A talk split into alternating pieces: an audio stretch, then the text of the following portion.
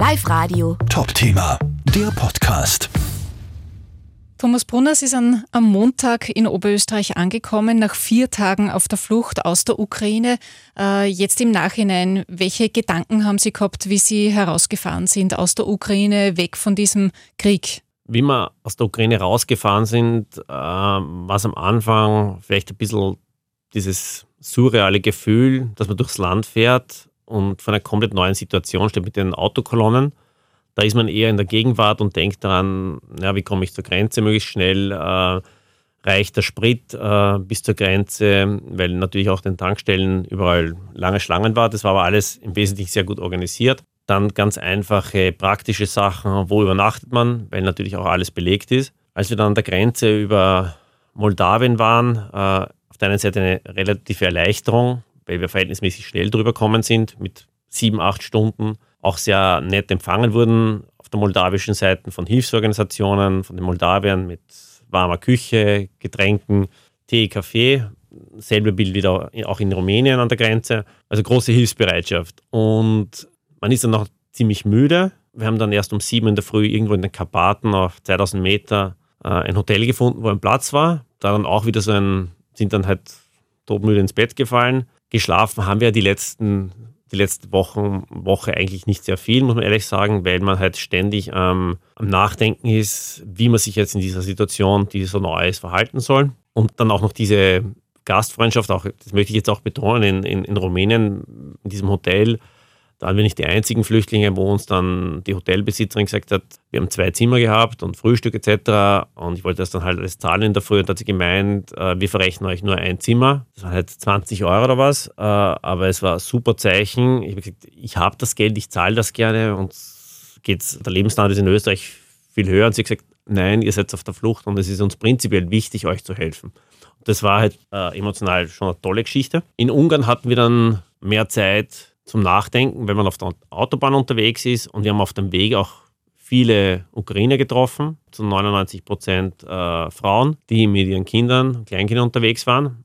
Da haben wir auch oft angehalten und ausgetauscht. Und da kommen natürlich dann schon erste Gedanken, ja, wie ist das, wenn das, wenn das jetzt das letzte Mal war, wenn man in der Ukraine ist oder gewesen ist oder da für lange Zeit nicht zurück kann. Aber ehrlich gesagt, ich habe dann diese Gedanken relativ schnell weggedrängt, weil ich gesagt, ich kann dem nicht vorausgreifen ich lebe jetzt im Hier und Jetzt. Das heißt, ich habe auch meine Farm von meiner Abreise so umgestellt, dass wenn die männlichen Mitarbeiter eingezogen werden, dass der Betrieb, ich habe ja einen ähm, Schweinezucht- und Mastbetrieb mit 5000 Tieren, dass das geordnet weiterläuft. Und derzeit, wenn man so sagen kann, machen in meiner Firma Frauen gut Karriere. Ähm, ich habe lange Mitarbeiterin zu meiner Stellvertreterin eingesetzt und das läuft jetzt nach, äh, was ich sehe, nach einer Woche, das läuft alles gut und geordnet.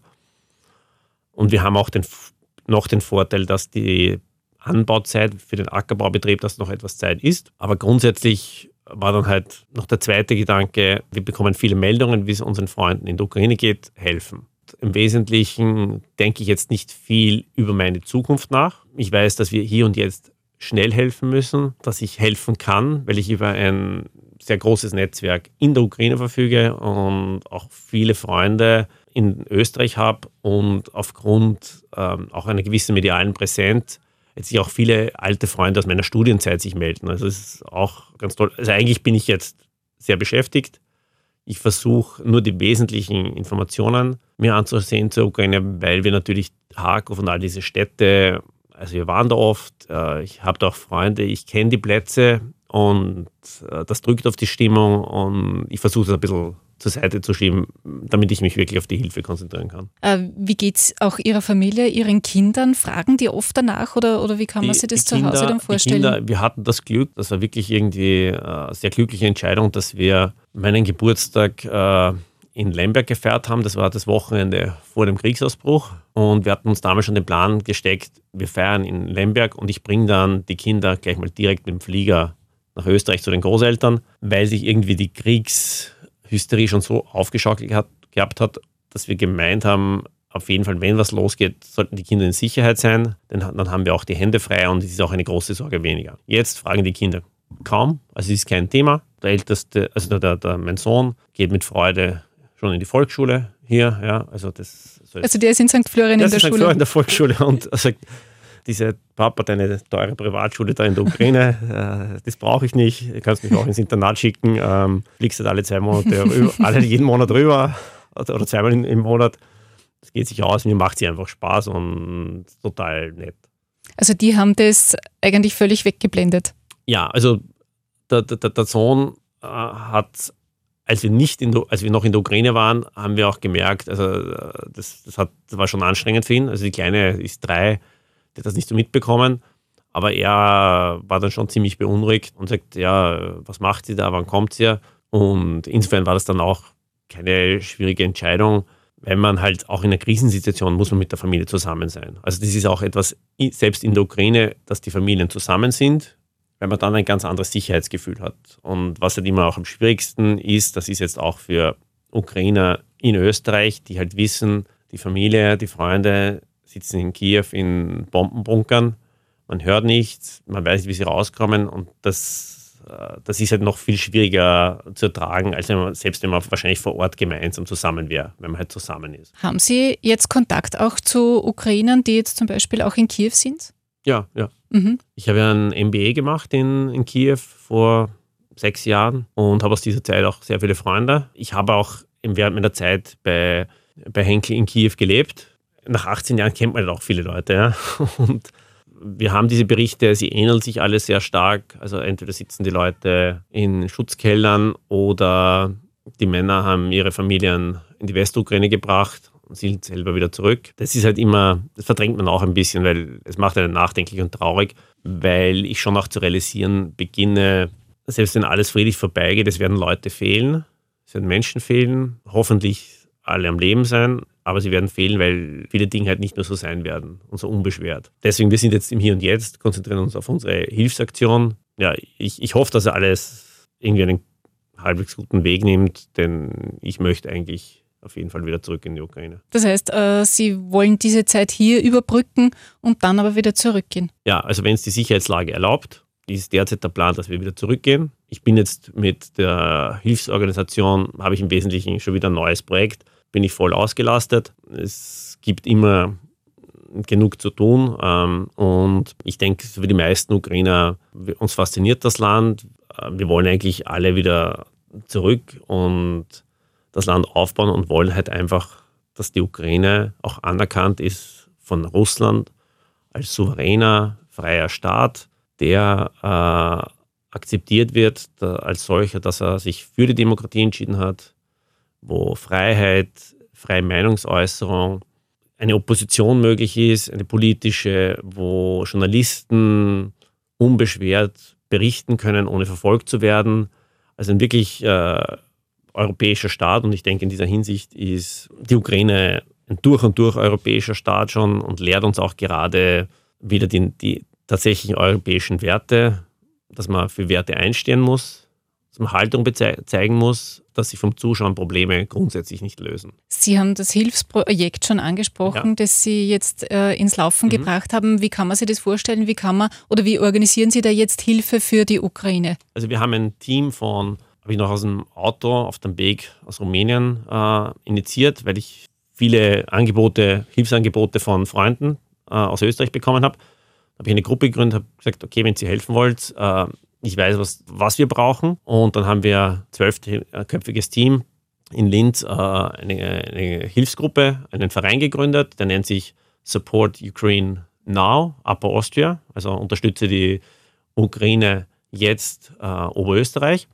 Wir haben den Verein gegründet, haben äh, über die vielen Kontakte äh, eine Sammelstelle bekommen, das ehemalige Bettenreiter-Geschäft auf der Landstraße 113. Dort ist unsere Annahmestelle, unser Büro. Äh, gebraucht wird alles, in erster Linie Geldspenden, aber auch äh, Kleidung, medizinische Materialien, Hygieneartikel, äh, natürlich alles, also wir sind kein Altstoffsammelzentrum, alles in äh, guter Qualität.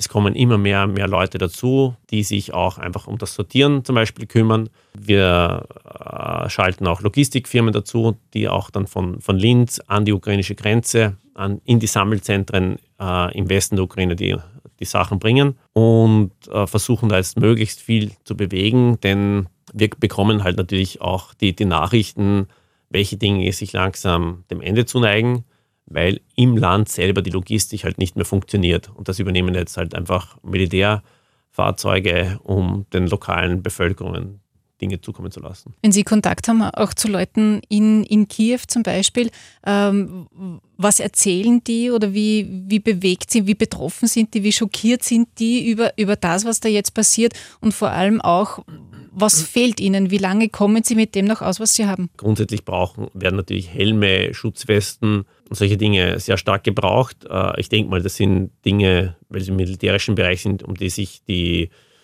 die Regierungen der EU-Staaten kümmern sollten, ganz intensiv, wobei auch hier gilt, Geschwindigkeit zählt sehr viel.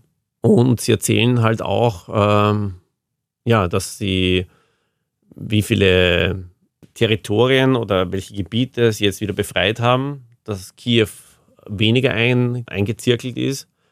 Und es, was einfach faszinierend ist, äh, wenn die reden, da ist keine Spur von Angst, die sind so entschlossen. Äh, sie wissen, dass Menschen sterben. Ähm, man flucht natürlich über die Raketenangriffe, über, das, äh, über die scheußlichen Dinge, die halt Putin macht. Sie sehen aber auch genauso von den jungen russischen Soldaten, die halt zwischen 18 und 23 sind, im Wesentlichen gar nicht wissen, wo sie sind, wofür sie kämpfen, dann auch total verstört sind. Sie erzählen Geschichten, die man eh kennt, jetzt, dass sie halt den Kriegsgef also den Kriegsgefangenen sofort Telefone geben, damit sie zu Hause anruf anrufen können und ihre Mütter und Freundinnen und Frauen informieren, was eigentlich los ist in der Ukraine, weil es herrscht eine derartige Nachrichtensperre. Viele Russen würden wahrscheinlich auch gar nicht äh, kämpfen in der Ukraine, wenn sie wüssten, was der eigentliche Grund ist und wenn sie nicht dieser jahrelangen Propaganda von Putin ausgesetzt wären. Kann man das äh, überhaupt verarbeiten, wenn man sowas hört? Und insofern glaube ich, dass Werte, die europäischen Werte wieder in den Vordergrund gerückt werden müssen. Und die Ukrainer zeigen, europäische Werte sind wichtig, die ich vorhin aufgezählt habe mit der Freiheit und der Demokratie und allem und dem freien Journalismus. Und man muss auch Haltung zeigen. Live Radio. Top-Thema, der Podcast.